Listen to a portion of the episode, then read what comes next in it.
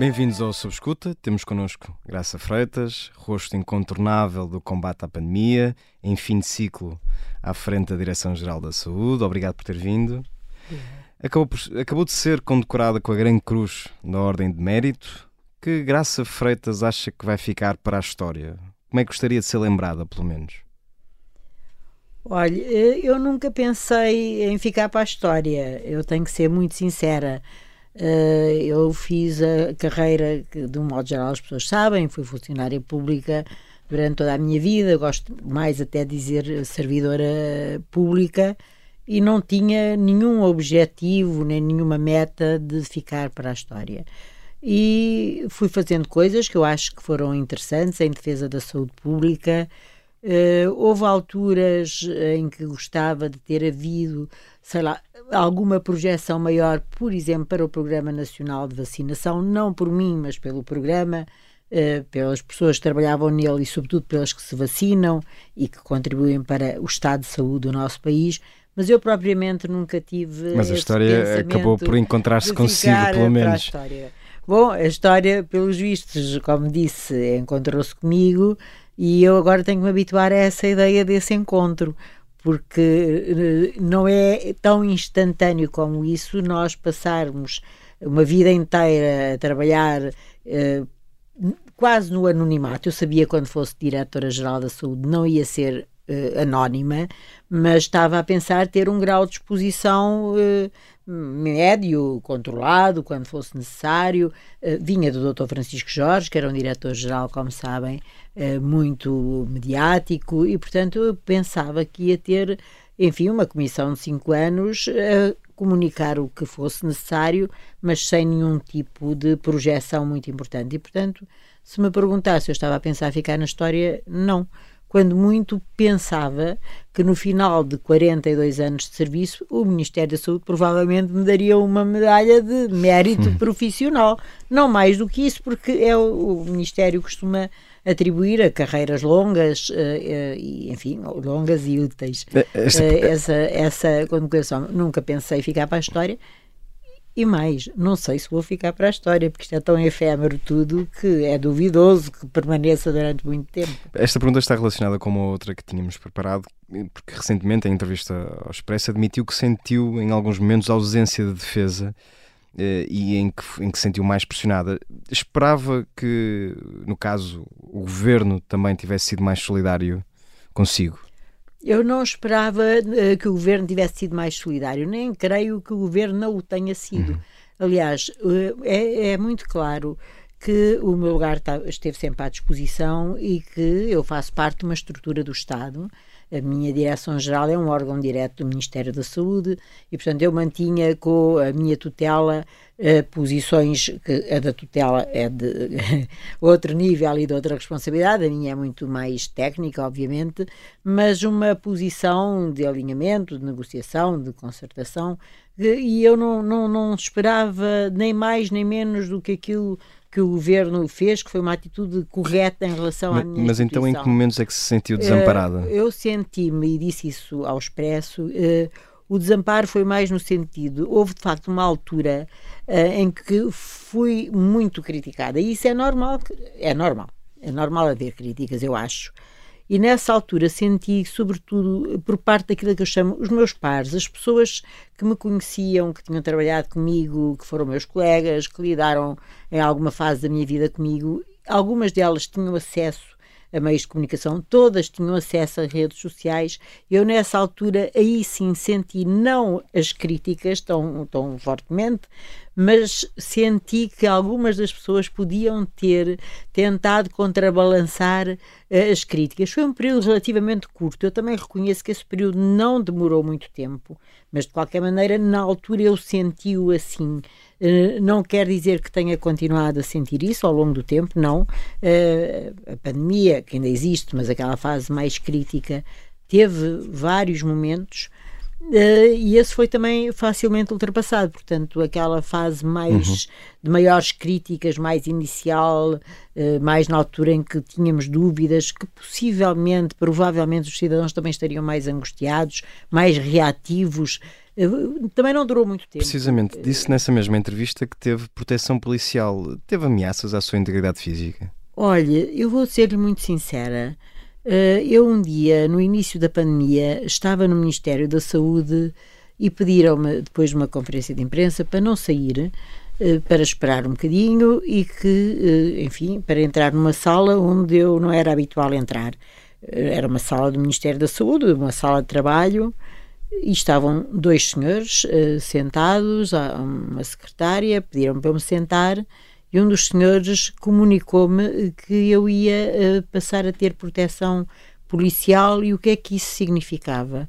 E significava uma coisa tão simples como isso, que eu não podia sair da porta do, meu apartamento, da minha casa, sem que do lado lá já estivesse um, um agente da PSP, das forças que fazem este trabalho, e quando regressasse a casa, esse agente faria exatamente a mesma coisa, pôr-me à porta, esperaria que eu fechasse a porta uh, e depois sairia. E eu, aquilo foi tão para além do que eu conseguia conceber de uma cidadã normal como eu. Eu, eu, eu considerava uma cidadã absolutamente normal, uma funcionária, uma, uma servidora pública, que eu vou-lhe ser absolutamente sincera não perguntei os motivos. Pois, era precisamente o que eu ia perguntar. Limitei-me a dizer. Nunca disseram que grau de ameaça era esse? Não, mas eu também não perguntei, percebe? Foi uma coisa de que eu me admirei sempre ao longo do tempo, foi como é que foi possível ter ficado tão estupefacta que não fui capaz de perguntar uh, mas porquê, uh, o que é que se passa, uh, como é que souberam, o que é que isso significa não, não, disse nada, portanto, disse: pronto, está bem, então o que é que eu faço amanhã? O que é que eu faço? E o senhor disse-me: pronto, agora vai dar os seus dados, vai dizer que horas é que sai de casa e amanhã já não abre a porta se não tiver lá uma, uma pessoa dos nossos serviços. Disse-me quem eram as pessoas que iam estar uh, comigo, portanto, os, os nomes dos três agentes, era uma senhora e dois senhores, e eu fiquei absolutamente sem dizer nada. É uma coisa que ainda hoje. Uh, me causa alguma estranheza eu não ter perguntado. Doutora, um... e depois achei que não valia a pena perguntar, depois já tudo ter acontecido, pronto. Uh, olhando para trás, consegue identificar o seu maior erro na gestão da pandemia? Tem algum arrependimento nas decisões que foi tomando? Olha, eu digo uh, e digo sinceramente, uh, porque faço esse exercício em relação à minha vida de um modo geral. eu só me arrependo daquelas coisas que fiz com algum caráter, e não foram muitas de premeditação, porque achei que fazia uma coisa uh, determinada e que era com determinado fim. Fiz muito poucas uh, desse género, com, com aquilo que eu digo com dolo, com premeditação. E, portanto, durante a pandemia posso ter cometido omissões, posso ter transmitido pior em algumas situações, posso não ter comunicado tão bem, posso ter sido veículo, enfim, de algumas coisas menos uh, corretas para hoje, com o que nós sabemos hoje mas isso não foi feito com eh, uma intenção dolosa, portanto, eu não me arrependo. Dormiu Agora, sempre de consciência tranquila? Se me perguntar, sim, dormi. Se me perguntar hoje se eu gostaria de voltar ao dia 27 eh, de março e dizer aquilo de uma forma diferente, provavelmente sim, teria dito de outra forma, mas não há um, o, o, caráter do arrependimento. Não quer dizer que eu não fizesse, se soubesse o que sei hoje, se as circunstâncias fossem diferentes, de forma diferente. Na altura, com as circunstâncias que eu tive, eh, tenho a noção que fiz o que pude.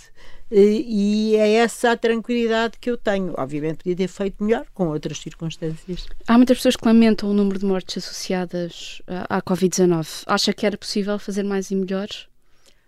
Olha, eu acho que as mortes são mesmo para lamentar porque foram uh, pessoas, pessoas das nossas relações, das nossas famílias, todas aquelas pessoas que faleceram com Covid-19 uh, provavelmente tiveram o momento da sua morte antecipado por uma causa que não existia antes. Portanto, iriam morrer, como todos, mais tarde, provavelmente, uh, e essa morte ocorreu digamos, prematuramente em relação àquilo que seria o expectável sem a Covid-19. E, portanto, Uh, eu, quando falo nestas mortes, falo em pessoas que morreram, porque foram de facto pessoas que morreram. Uh, nós, na altura, as estatísticas eram dadas o número de mortos, o número de casos, mas eram de facto pessoas uh, que morreram. É, era muito difícil ter evitado a maior parte destas mortes.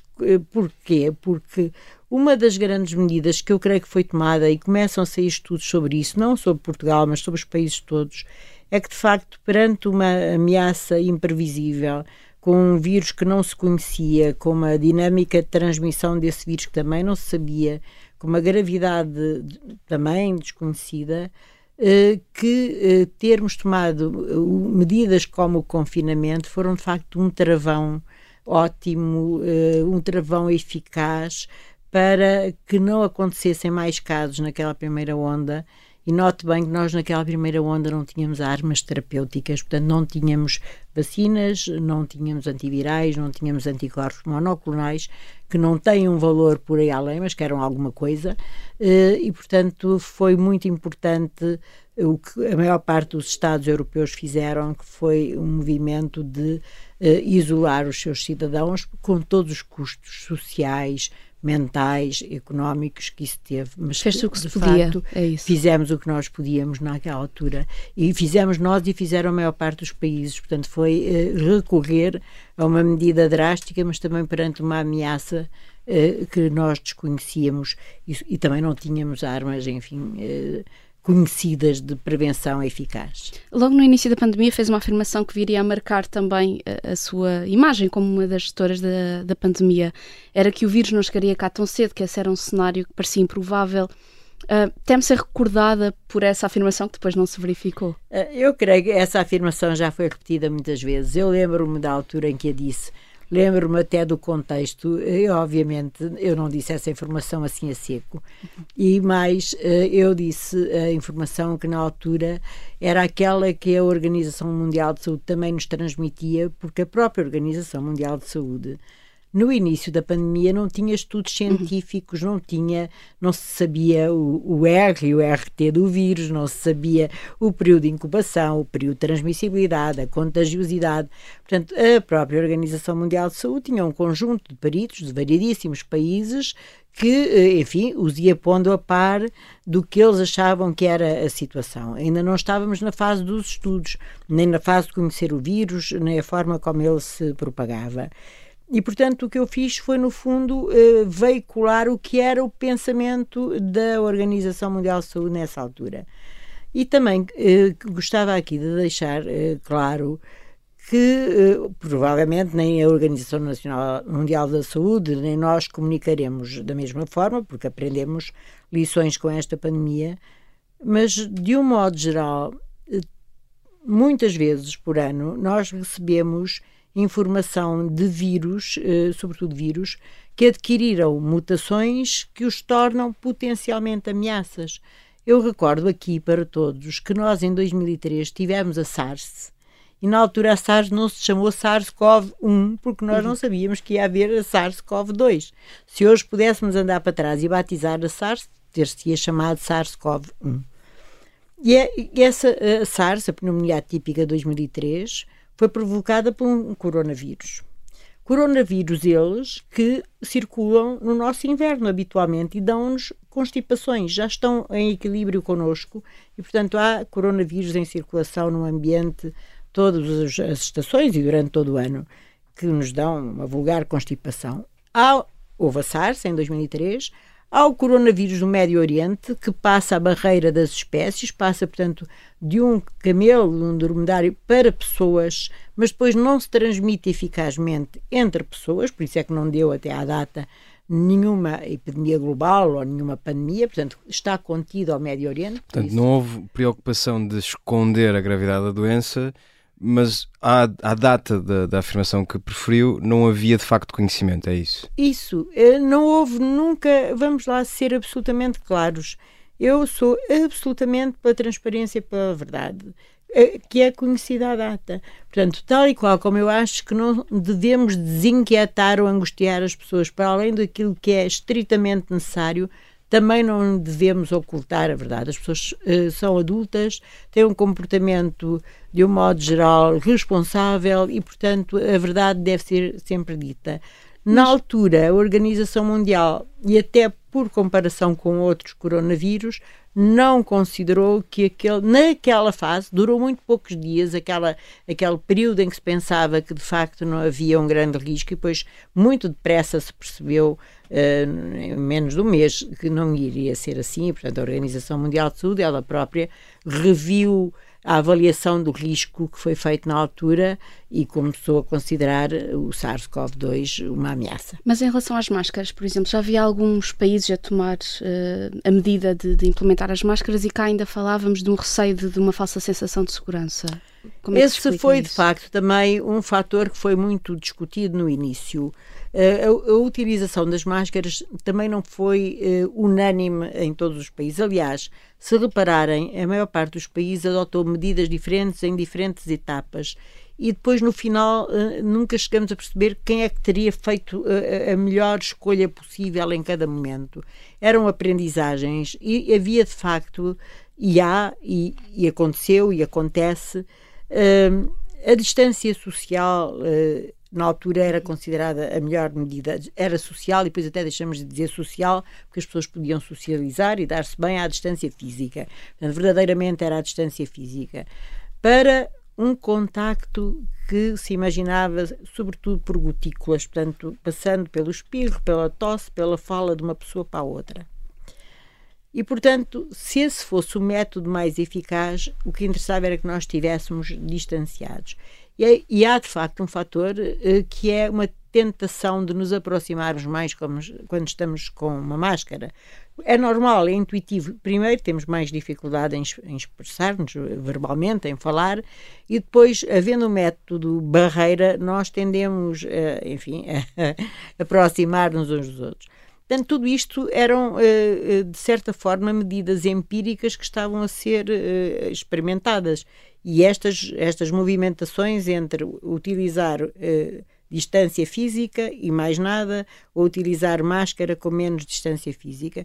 Portanto, mais uma vez, era o que nós sabíamos na altura. Mas reconhece que na altura não havia máscaras nem capacidade e instalada não havia, para. assim tantas máscaras. Não teria sido mais uh, franco dizer mas não temos máscaras suficientes? Também não havia máscaras suficientes, mas podiam-se ter recomendado seletivamente, em algumas circunstâncias, como se recomendava já para os serviços de saúde, mas mesmo em países que as tinham, como lhe digo, o calendário de adotar máscaras foi muito diverso nos diferentes países. Houve países que foram muitíssimo eh, assertivos a introduzir as máscaras, tal qual como foram muito assertivos depois a, a abandoná-las também. Portanto, eh, as medidas de saúde pública muitas vezes carecem de um tempo também para ser avaliadas a sua efetividade e, portanto, olhe, foi na altura com o que sabíamos, com o que tínhamos, eh, a decisão que foi considerada a mais equilibrada. Eh, hoje, voltando a ver tudo o que diferentes países fizeram, de facto, a pandemia lançou-nos um desafio terrível foi tudo muito rápido, muito concentrado no tempo, eh, era preciso agir muito depressa e o grau de incerteza era muito grande e tudo aquilo foi muito intenso até do ponto de vista emocional.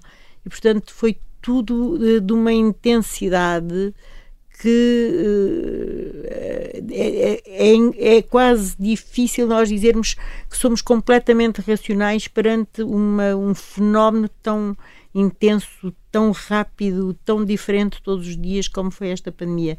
E depois, como lhe digo, nós aprendemos muito com a ciência, com os estudos científicos, uh, mas também aprendemos muito com a experiência uns dos outros. Os países comparam-se muitas vezes, mas neste caso era difícil. Uh, dificilmente um país estava com as mesmas medidas ao mesmo tempo. Uma dúvida, doutora. Eh, estava-me a dizer há pouco que eh, procurava sempre transmitir com franqueza todos os dados possíveis à, à, população. Somos todos adultos. Mas a certa altura também havia muitos dados e uma realidade que uh, prescrevia muito rapidamente. Os dados tornavam-se desatualizados muito rapidamente. Hoje em dia adotaria outra estratégia de comunicação? Olha, nós todos acho que aprendemos. Uma grande lição foi que, de facto, a comunicação é fundamental, com ou sem pandemia. Nós temos que comunicar, temos que comunicar de forma proativa, temos que comunicar em tempo útil e de forma clara. Uh, e se calhar, às vezes, essa clareza uh, não era tão, enfim, tão percepcionada porque, por nós que tínhamos que comunicar, que sabíamos muita coisa de comunicação dos livros, mas não somos especialistas em uhum. comunicação. Uh, e, portanto, uh, foi, foi um movimento difícil. Uh, a questão dos dados e da desatualização é de facto difícil, porque para nós, as pessoas da ciência, nós sabemos isso, nós conseguimos dizer que, de acordo com um estudo em inglês publicado a semana passada, mas, por outro lado, de acordo com o que se passa nos Estados Unidos, nós vivemos com esta incerteza e com esta ambiguidade. Mas como é que isso se transmite aos cidadãos que, no fundo, enfim, eh, angustiados, com medo, porque nós tivemos medo da pandemia no início. Uhum. Uh, como é que se transmite esta, esta incerteza? Porque as pessoas querem, de facto, mensagens claras, as pessoas querem mensagens que lhes deem tranquilidade. A questão dos números, eu às vezes tinha a noção que no exato momento em que eu estava a anunciar um número, esse número já estaria desatualizado. A questão tecnológica, eh, nós, a infraestrutura tecnológica que criamos ao longo da pandemia para nos dar números em tempo real, é muito mais robusta hoje em dia do que era no início da pandemia. Portanto, tudo isso uh, foi uma máquina que se foi montando muito depressa, mas que não estava completamente montada no início. E outra das questões também que, que causou até muito debate público foi a abertura ou o fecho das escolas Uh, foi muito controversa, com, com, opiniões muito fortes de um lado e do outro. Disse-se re repetidamente que a escola não representava o mesmo risco de transmissão do vírus, até que as escolas depois foram, foram efetivamente fechadas. Foi um dos casos em que a política se sobrepôs à ciência? Sentiu-se de alguma forma ultrapassada nessa questão? Olha, eh, eu creio que o papel da ciência é, é mais uh, limitado à ciência, ou seja, nós uh, trabalhamos com base uh, em estudos que nos dizem que uma determinada medida é segura, que uma determinada medida é eficaz, que um determinado medicamento faz um efeito X ou Y. Portanto, trabalhamos muito nesta base.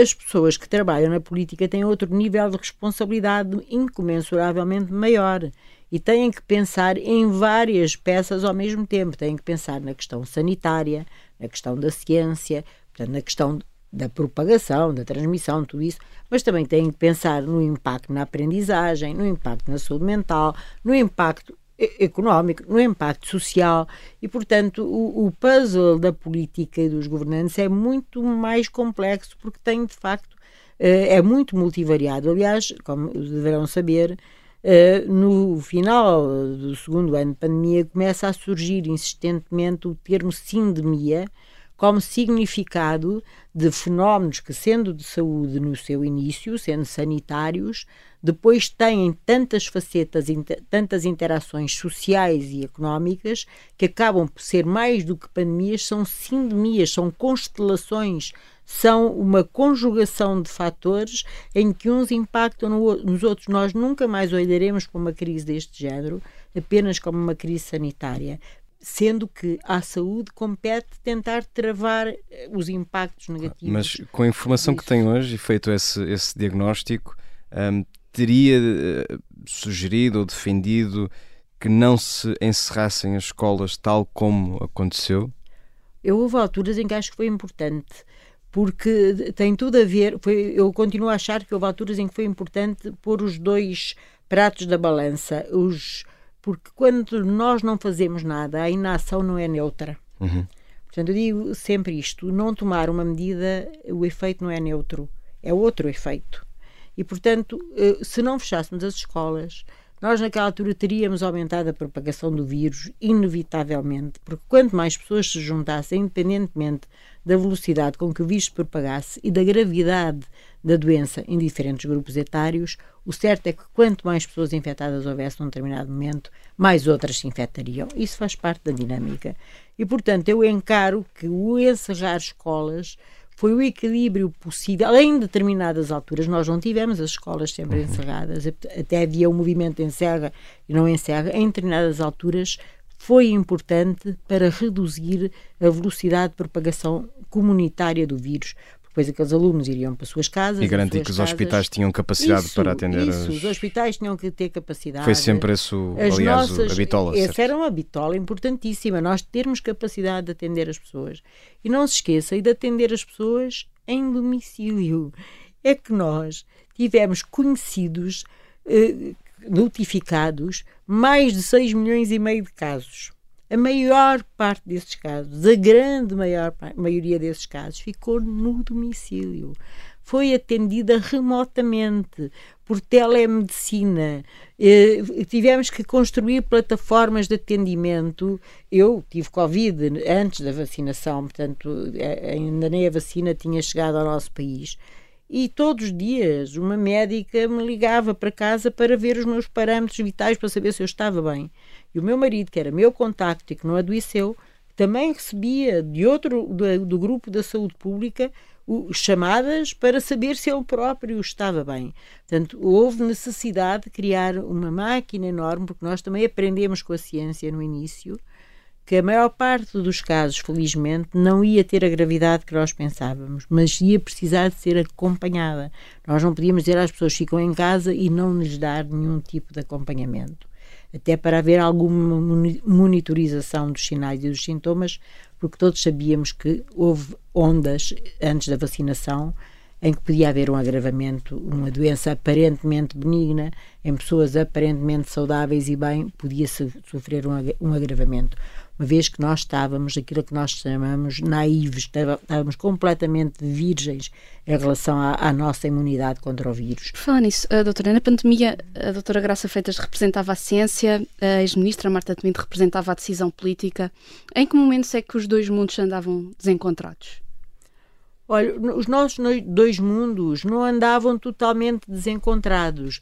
Nós tínhamos era uma visão às vezes diferente, porque os olhos da ministra eram os olhos políticos e os meus eram os técnicos, e às vezes podíamos ter eh, o desencontro do timing. Aqui também, além das medidas, é, perguntou-me das escolas, é quando é que essas medidas vão ser. Consegue identificar algum momento em que isso tenha acontecido? Eu não consigo isolar particularmente um momento, mas houve de facto esses momentos, mas nunca houve nenhum momento inultrapassável que não se tivesse resolvido com aquilo que nós estamos a fazer neste momento, que foi conversar, porque nós conversamos imenso ao nível do Ministério da Saúde. Reunimos imensas vezes, tínhamos briefings diários entre o Ministério, a parte política e todas as instituições uh, do Ministério da Saúde, as centrais e as regionais, as administrações regionais de saúde, que depois operacionalizavam ao nível das regiões, com os seus hospitais e com os seus centros de saúde as medidas e, portanto, houve muito, muito, muito, muita oportunidade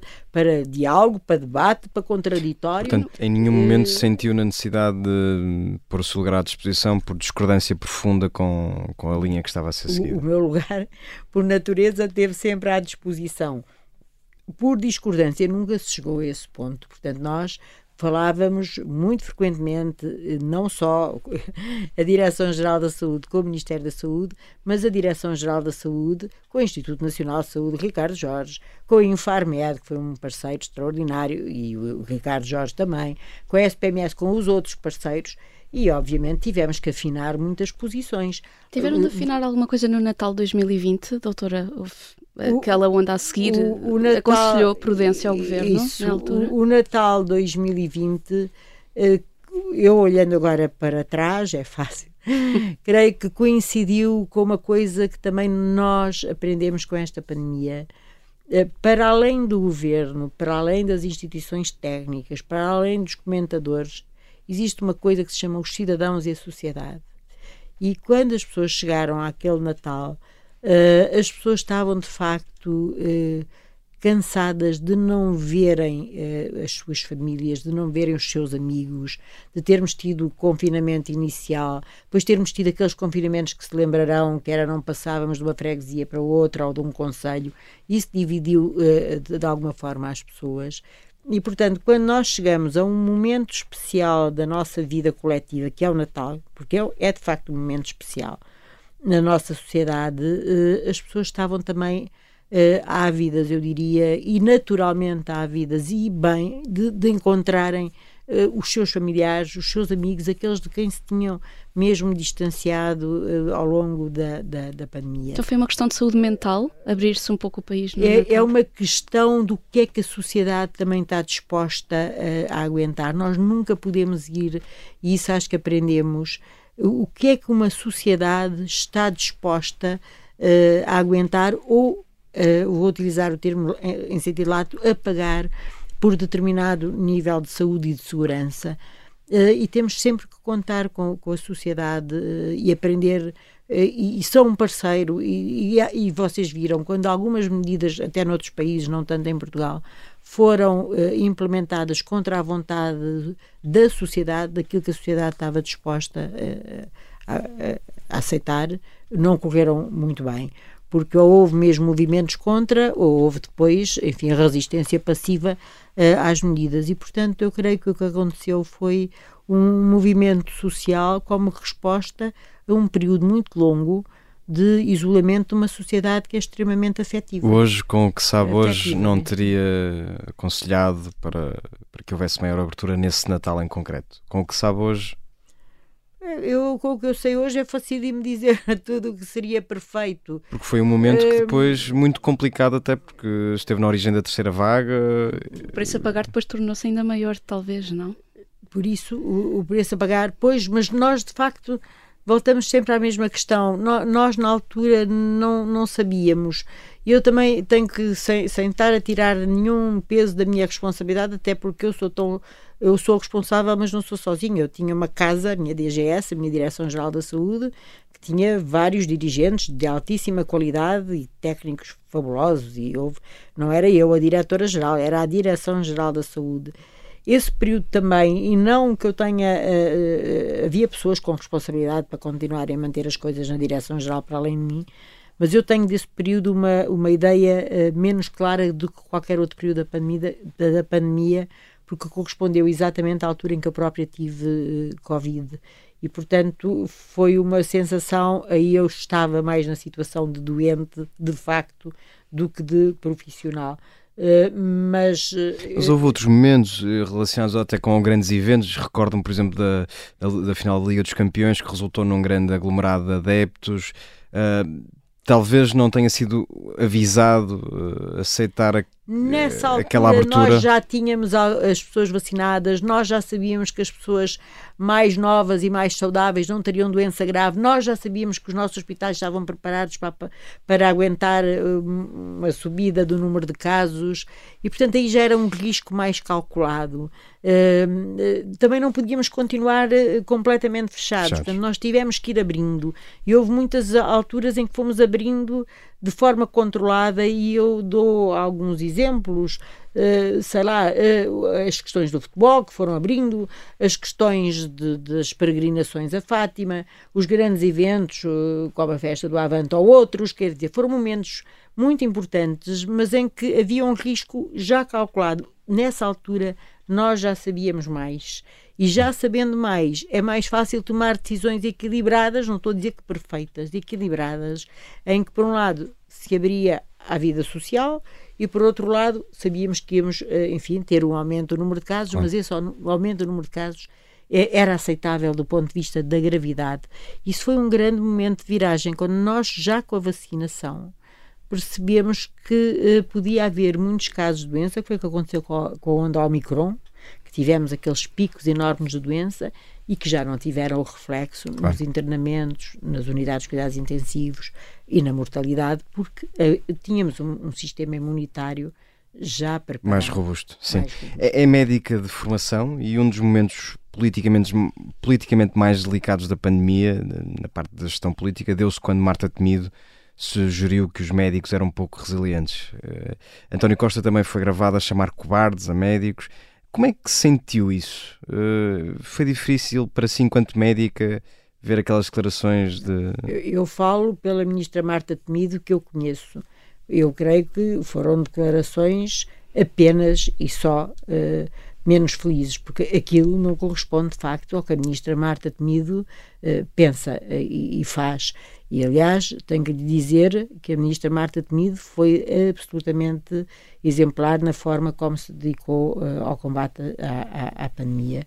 Portanto, teve, de facto, uma capacidade, uma resistência uh, louváveis uh, e teve até uma imensa capacidade de ouvir os outros, ouvir os seus órgãos técnicos, que eram muitos, como lhe digo, diariamente nós reuníamos no Ministério e, portanto, não, não senti de modo algum essas palavras como uh, alguma coisa sentido e que refletissem o íntimo e o pensamento de, da ministra Marta Temido de todo. Falamos de uma outra personagem também incontornável na gestão da pandemia, o almirante Gouveia Melo.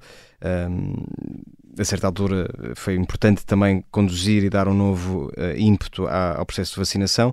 Sobre o desempenho de Gouveia Melo, disse o seguinte: calhou ser o almirante Gouveia Melo o condutor dessa máquina logística e fê-lo bem.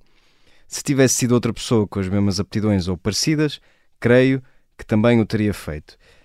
A sua frase, é a interpretação nossa, parece demonstrar alguma frustração pelo excesso de, de protagonismo que Gouveia e Melo acabou por receber é assim, a hora sebastiânica de Gouveia e Melo ajudou também a, a esbater o que a Soutora e Marta Temido também fizeram na gestão da pandemia? Não, eu acho que. que Acabou por ficar com a melhor parte não, e vocês com a parte mais ingrata. Não, eu acho, eu acho que a altura era vice-almirante, agora é almirante Gouveia Melo isso que eu disse corresponde ao que eu penso. Eh, eu, eu, também creio que eu e a Direção-Geral e o professor Walter Fonseca, que eu presto aqui a minha homenagem, e a Comissão Técnica de Vacinação tiveram um papel muito importante na vacinação, mas também creio que outros, eh, com os mesmos conhecimentos e circunstâncias que nós o teriam feito. Eu não tiro nenhum mérito ao senhor eh, Almirante, nem, nem, nem nada. fica um amargo de boca por de repente haver não. uma pessoa quase elevada a herói nacional e é, duas outras que, parte, que, se esforçaram tanto é, que... essa parte essa parte do ser elevado a herói nacional creio que o, o senhor Almirante enfim não, não terá eh, pedido às pessoas que o elevassem a herói nacional. Portanto isso são as coisas que acontecem na vida. Eu acho que ele de facto teve um papel importante no, no todo o processo de vacinação. Eh, Aliás, tenho aqui que lhe dizer que acho que o processo de vacinação foi exemplar exatamente porque muitas instituições e muitas pessoas tiveram um papel importante e perceberam que nós fazíamos parte de um todo. E, portanto, eh, acabamos todos por reconhecer eh, os papéis de cada um e de, de, ser nessa complementaridade que nós nos organizamos para fazer uma campanha que eu considero eh, excepcional e é, a nível mundial, absolutamente excepcional. E foi essa compreensão que todos tivemos de qual era o nosso papel naquele, naquele desígnio, que foi um desígnio nacional, e tentamos fazer o melhor possível. Obviamente, uh, aqui o senhor uh, Almirante tem, um, enfim, uma palavra uh, de apreço e, e importante porque coordenou uma fatia muito importante deste processo. todos os outros parceiros, eu recordo aqui, e não posso deixar de o fazer, o Infarmed e a União Europeia foram duas instituições, ainda hoje estivemos a falar disso, o Infarmed fez 30 anos, a União Europeia, com os mecanismos que criou em tempo recorde, e a Europa, que fabricou vacinas, foram, a Europa desenvolveu vacinas ótimas para todo o mundo, uh, tive, teve um papel absolutamente extraordinário, porque sem, sem vacinas não há vacinação. E foi graças aos mecanismos europeus que a Europa funcionou e devemos estar satisfeitos como europeus. Foi graças ao nosso grande negociador e representante neste, neste fórum, o, o, o Infarmed, que nós conseguimos uh, trazer milhões de doses de vacinas para Portugal num tempo muito curto. E, portanto, temos que dar aqui uh, a todos nós que participamos neste processo, uh, fizemos o melhor que sabíamos, porque acreditávamos eh, que eh, estávamos a modificar a história da pandemia. E isso foi o mais importante de tudo. Foi eh, pela primeira vez com as vacinas e com o processo de vacinação, tivemos a, a sensação que nós podemos de alguma forma controlar esta pandemia, que acabaria sempre por ser controlada ao fim de algum tempo com a imunidade, imunidade natural, isto é a vida, claro. e portanto teria durado mais tempo, mais vítimas, mais internamento e mais morte, e portanto tínhamos ali uma arma fantástico. Doutora, falamos um pouco mais de si, como pessoa e como mulher. Uh, combateu um cancro enquanto estava em funções na DGS. Como é que soube que estava doente? Bem, em funções, mas eu vou dizer uma coisa muito importante. Uh, eu continuo uh, a tê-lo uh, comigo. É uma doença crónica neste momento que está controlada. A fase aguda já aconteceu há uns anos e eu soube de forma absolutamente, enfim, eh, tranquila e inesperada, e depois não foi nada tranquilo tudo o que aconteceu a seguir. Eu estava a trabalhar e faço rastreios. E eram três menos um quarto, e o, o sítio onde eu faço os rastreios é muito perto da Direção-Geral da Saúde. E por volta das três menos um quarto, eu estava numa reunião e disse: Olha, até já, porque eu vou fazer a minha uh, mamografia que está marcada para as três, mas não acaba a reunião sem eu uh, voltar. Pronto, foi assim que eu soube. Uh, foi assim que eu soube. Foi, foi um choque uh, imenso. Uh, foi um choque imenso, porque até as circunstâncias eram estas. Eram umas circunstâncias. enfim, olha, vou ali fazer o, o, o, rastreio e entrei de uma maneira e, e saí Isso de outra. Portanto, em poucos minutos entrei saudável e, e saí com, com grande peso em cima estava naturalmente numa posição mais frágil a partir desse momento. Por que é que continuou a trabalhar? Achei sempre que devia trabalhar e eu uh, tenho aqui que falar de uma outra circunstância da minha vida. Uh, nós tínhamos o, o, Francisco Jorge como nosso diretor uh, e ele tinha duas subdiretoras, eu e a Catarina Sena. A Catarina Sena era uma mulher absolutamente extraordinária, tinha a área da gestão e a Catarina Sena foi diagnosticada antes de mim, como muito mais nova do que eu. Portanto, eu, apesar de tudo, já tinha alguma idade, tinha 50 e tal anos, a Catarina estava na casa dos 30 e poucos, e, portanto, ela foi muito nova e teve um diagnóstico muito precoce e, e muito agressivo. E, portanto, uh, a parte mais difícil de lidar com tudo isto foi estarmos as duas uh, doentes. E, e, a Catarina, uh, quando soube, quando eu voltei, eu, eu voltei de fazer a mamografia muito abalada e sentei-me numa cadeira do meu gabinete e, e, ela apareceu e perguntou então o resultado e percebeu que alguma coisa tinha acontecido. E, e, a Catarina chorou e depois chorei eu. Choramos as duas. E a Catarina disse uma coisa extraordinária. Uh, ela morreu já e eu, eu, nunca esqueci o que ela me disse. Ela disse: Graça, ocupe a cabeça. E a melhor forma que eu encontrei para ocupar a cabeça foi trabalhar. Porque, de facto, todas as outras ocupações não eram suficientemente importantes para que eu me esquecesse que tinha uma doença grave e, portanto, a, Catarina disse-me: ocupa a cabeça, ocupa a cabeça. Eu tomei a decisão que sempre que pudesse, todos os dias em que eu pudesse, eu ia trabalhar. Teve medo alguma vez? Bastante bastante. Não posso dizer que, que não tivesse. Eu pensava que era uma pessoa saudável. Eu tinha eu tinha abandonado todos os meus maus hábitos de vida, eu tinha fumado durante 20 anos, tinha deixado de fumar porque eu não queria morrer cedo, não queria, queria cumprir a minha esperança de vida. Portanto, como achava, não sei porquê, mas achava que ia ter um problema cardíaco ou cardiovascular, tirei todos os fatores de risco e cardiovascular. E em particular durante a pandemia, sendo estando na condição em que se encontrava, o risco era maior.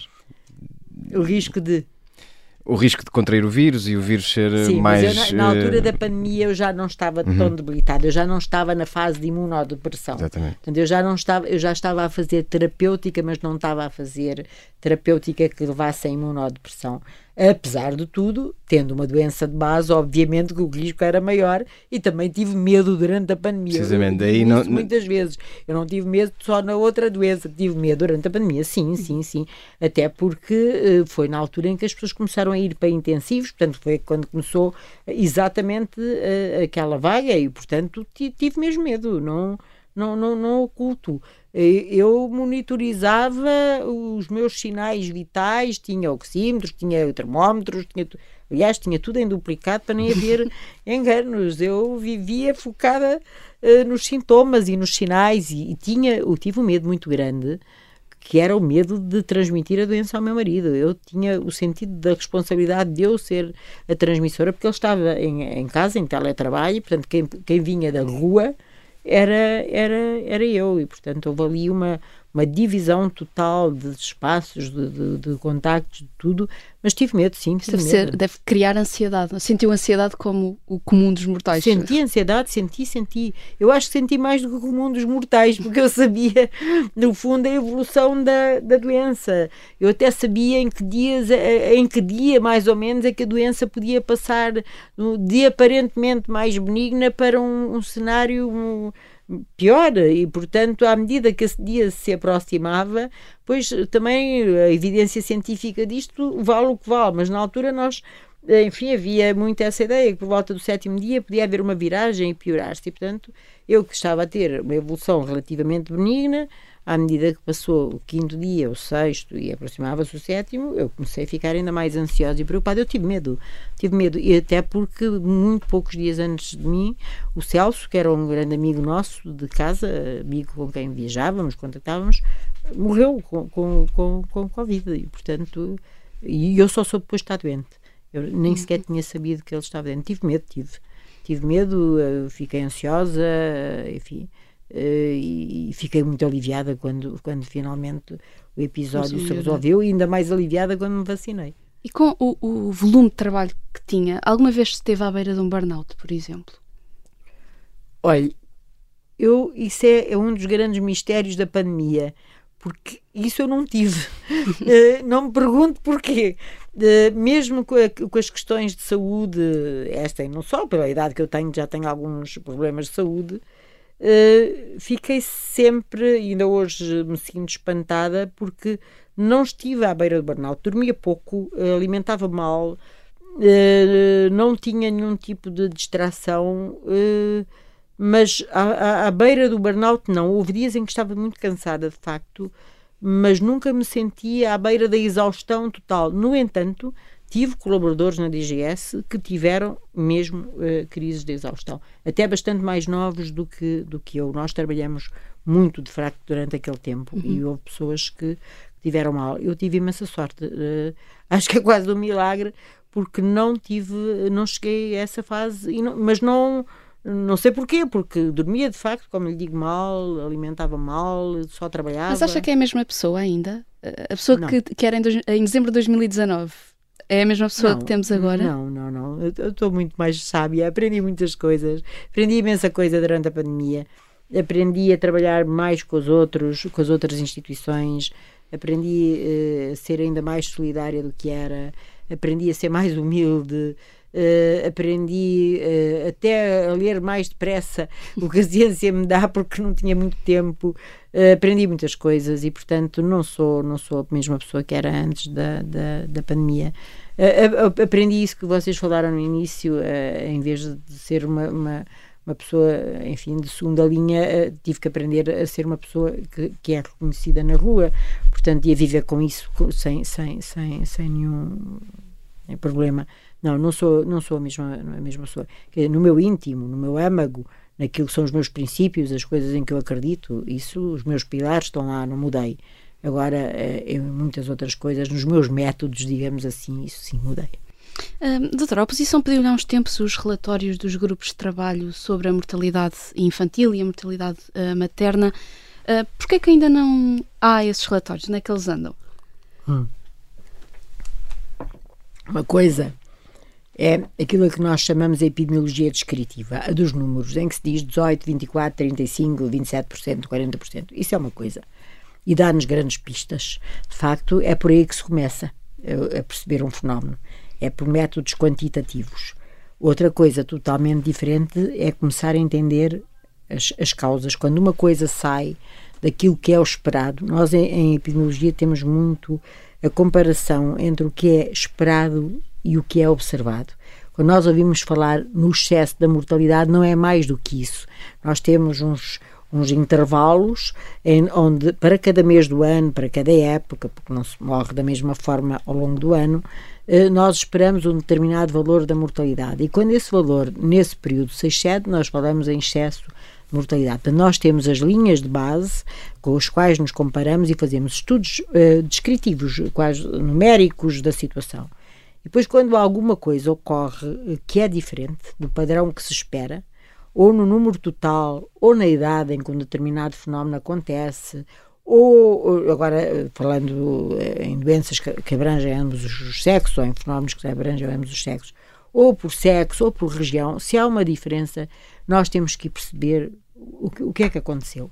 E o que está a passar agora com a mortalidade é isso mesmo. Portanto, houve um, um aumento, todos sabemos isso, e agora estamos a investigar, uh, a tentar perceber as causas desse aumento. Há algum resultado preliminar que nos possa avançar? Eu vou dizer-lhe algumas coisas, uh, mas uh, queria só dizer quão complexo isto é, porque isto implica que uma equipa de médicos e de enfermeiros se desloque a cada hospital ou a cada sítio onde ocorreu a morte e com todo o sigilo e com toda a, a, enfim, a confidencialidade e, e, todo o cuidado que estes processos merecem e, e com os profissionais que lá estão consulte os processos destas pessoas que morreram.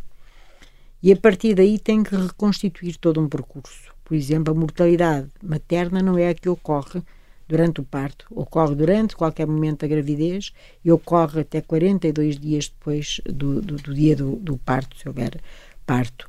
E, e neste tempo, o percurso das mulheres é vastíssimo, quer o percurso delas enquanto cidadãs, que vêm de países diferentes, vão para outros sítios, como o percurso delas nos cuidados de saúde, passam por vários níveis de cuidados, por vários e tudo isto tem que ser visto, porque não podemos tirar conclusões simplistas e dizer que há apenas uma causa.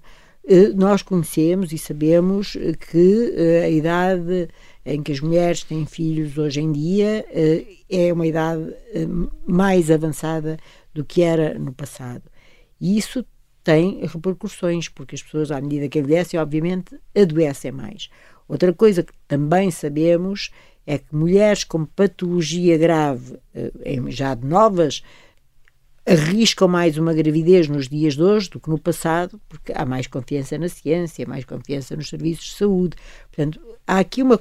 Voltamos às constelações de fatores que vão no fim e ainda estamos a fazer visitas, porque às vezes é uhum. preciso fazer novas visitas e ainda estão as equipas a ir uh, visitar processos uh, e só no fim é que outros peritos, outros especialistas, que não são os que vão fazer as visitas, se ficam a analisar os resultados desses relatórios e a tentar perceber uh, o fator ou o conjunto de fatores que mais influenciou aquele desfecho negativo. Não é, uh, não é uma tarefa fácil pelos motivos, eh, enfim, que eu já lhe disse, da confidencialidade, do respeito, do sigilo, disso tudo, mas também pela variedade de pequenos fatores ou grandes fatores que interagem entre si para, enfim, Muito bem. desfechos. Vamos tentar perspectivar um bocadinho o futuro, estamos a chegar ao fim da nossa entrevista.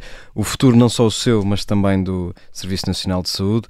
Já defendeu publicamente que a grande lição que fica da pandemia é de que a infraestrutura de saúde pública tem de ser reforçada, as equipas têm de ser reforçadas não só em número, como do ponto de vista tecnológico. Eh, com as recentes alterações que têm sido na saúde uh, e na gestão da saúde, uh, tem visto essa preocupação efetivamente vertida em políticas concretas do governo? Há alguns sinais e eu creio que o governo uh, está também a elencar o, a questão das equipas de saúde pública, das pessoas que fazem saúde pública no nosso país, neste momento, eu estou a falar das equipas afetas ao Ministério da Saúde, porque há pessoas que sabem de saúde pública fora do Ministério. Estou a falar dos médicos de saúde pública, dos técnicos de saúde ambiental e todas as outras pessoas que constituem estas equipas. Eu creio que eh, está a ser contemplado esse, esse, essa atenção. E, um dos, uma das provas é que abriram bastantes vagas até para a carreira médica de saúde pública neste último concurso.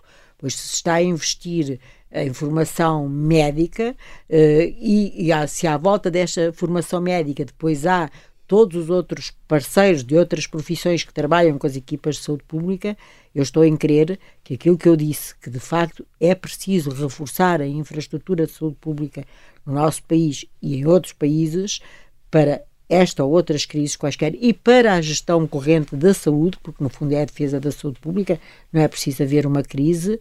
Uh, uh, sim, estou convicta que o governo vai estar atento a essa questão e que de facto é preciso aqui uh, não só uma melhoria das condições tecnológicas, porque hoje é óbvio tudo passa por uma grande, enfim, eh, transição digital, com uma modernização dos sistemas de informação que nos servem de base para fazer aquilo que eu considero que em saúde pública é, é são as três funções principais. E, e, olhando para o Serviço Nacional de Saúde como um todo, uh, acredita que, que o Governo está, de alguma forma, um, a conseguir responder aos problemas que tem vindo a afetar ou que se tem vindo a avolumar no Serviço Nacional de Saúde? Eu creio, e sabem todos, que se está a trabalhar eh, numa reforma do Serviço Nacional de Saúde e, que vai no bom, no bom, sentido, na sua opinião? Estou convicta que sim. E, e, e, convicta não só como profissional, convicta também como cidadã. E eh, continuo a considerar que se há, de facto, algo que foi importante na vida de nós, do nosso povo, nós enquanto país, foi de facto o, o Serviço Nacional de Saúde, porque considera aqui eh, duas coisas que para mim são fundamentais, que é o acesso a cuidados de qualidade e combatendo, e isso é outra, outra tarefa grande, combatendo sempre uh, as desigualdades ou as grandes assimetrias que ainda persistem apesar de tudo. E, portanto, eu estou convicta que esta equipa atual, eh, que é, enfim, uh, dirigida pelo professor Fernando Araújo, vai trabalhar nesse sentido, que há de surgir uma reforma e que, obviamente, não não será de um dia para o outro. Nós não vamos adormecer num paradigma e acordar no outro, mas que vamos eh, fazendo esse percurso para melhorar de facto o acesso a cuidados de qualidade e com menor, eh, enfim, menores assimetrias entre regiões, entre uh, sexos, entre classes sociais. Entre Doutora, como e quando é que tomou a decisão de sair da DGS e de não renovar o mandato? Olha, eu talvez, eu não sei se pela doença, não sei, uh, ou não, ou porque apesar de tudo comecei a trabalhar muito cedo e vou ter tempo para me reformar, vou ter uh, tempo de profissão uh, suficiente para me reformar. E portanto comecei a equacionar o, que, o que é que eu queria da minha vida nos últimos anos, ainda bastante ativos da minha vida, e comecei a pensar que uh, o manter-me a trabalhar até aos 70 anos, nas minhas circunstâncias particulares, e depois ter passado também pela pandemia, que foi muito intensa, não me fazia muito sentido. Uh, fazia mais sentido uh, que eu deixasse lugar a outros e que fosse fazer outras coisas que deixei de fazer na minha vida. Como o que é, por exemplo? E que me interessam. eu tenho três paixões na vida. a primeira é, é, a leitura. Eu dizia que durante a pandemia a grande luta da minha, da, do meu dia a dia, além da, enfim, da, da, laboral, era quando finalmente chegava à cama uh, decidir se dormia logo ou se lia, uh, portanto era uh, vou ler ou vou dormir, era a grande, é a grande paixão que eu tenho pelos livros e que ficou abandonada. Obviamente uh, também tenho uma grande paixão, mas que não me ocupa assim tanto tempo, não sou assim tão boa, que é, enfim, dedicar-me às plantas e, a, e, a, e ao seu cultivo. Mas tenho de facto um, uma incomensurável curiosidade e por isso gosto muito de viajar. Eh, e, portanto, eh, enfim, espero ainda ter capacidade física para fazer umas grandes viagens nos, nos tempos próximos. E isso foi também um dos grandes motivos que me levou eh, a pensar que, do ponto de vista físico, há uma janela de oportunidade que não é assim tão longa e que eu teria que aproveitar. E, portanto, é isso que eu vou fazer, espero. Que perfil deve ter a pessoa que a vem render? Tem nomes em mente já agora também? Não, eu costumo dizer, eu fiz tão poucos planos para a minha vida, quanto mais para a vida dos outros. Vocês, eu lamento dizer isto, mas eu planeei tão pouco a minha, eh, muito menos eh, planeio a dos outros. Portanto, não, não, não tenho eh, nenhuma pessoa em vista. Mas deve haver características pessoas, que, que, são importantes para o cargo. Eu há uma única característica que é que eu penso para mim própria, e era uma frase que foi dita há muito tempo pelo professor Sá Clariz, que foi nosso diretor-geral da saúde, que é dizer às pessoas, eu disse isso aos alunos, eu também dei aulas há muito tempo, dizia de outra forma, não dizia de uma forma tão poética, que é pôr o ouvido no chão. No fundo, é, é, ouvir aquilo que o mundo nos diz, que o mundo nos conta e incorporar as necessidades e as expectativas das pessoas, porque é para isso que a saúde pública trabalha, é para conseguir concretizar enfim, necessidades, mas também expectativas que uma determinada população num determinado território tem. E, portanto, é pôr o ouvido no chão, não tenho mais nada a dizer, eu não planeei a minha vida como é. Uma última questão, sai com a sensação de ver cumprido?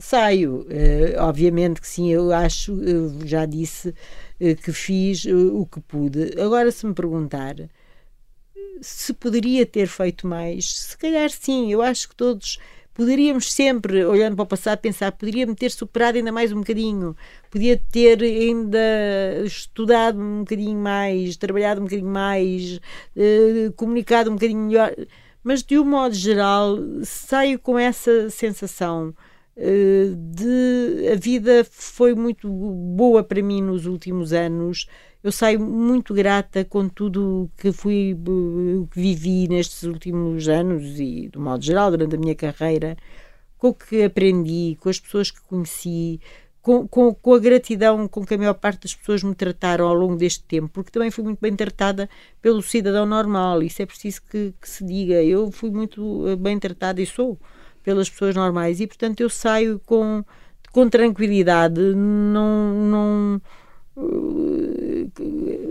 a sensação do dever cumprido, sim, também, mas sobretudo sai tranquila. Eu hoje estou, estou tranquila, estou de bem comigo, uh, estou muito orgulhosa da Direção-Geral da Saúde. É, é, de facto para os meus eh, colegas e colaboradores da Direção-Geral da Saúde que eu gostava de dizer as últimas palavras. Excederam-se completamente. Nós somos muito poucos, muitíssimo poucos Uh, ao contrário do que se possa pensar. E esses muito poucos não só se superaram eles próprios, como encontraram à volta deles colaborações e colaboradores. E essa capacidade de trabalharmos juntos foi também uma grande aprendizagem da, da, da pandemia. Nós, sozinhos, primeiro sem a população, mas mesmo sem os outros, os outros parceiros, não teríamos conseguido de todo uh, fazer o que fizemos. E, portanto, também por essa capacidade de nos termos unido eh, eu aí sinto-me orgulhosa como portuguesa e como cidadã deste país.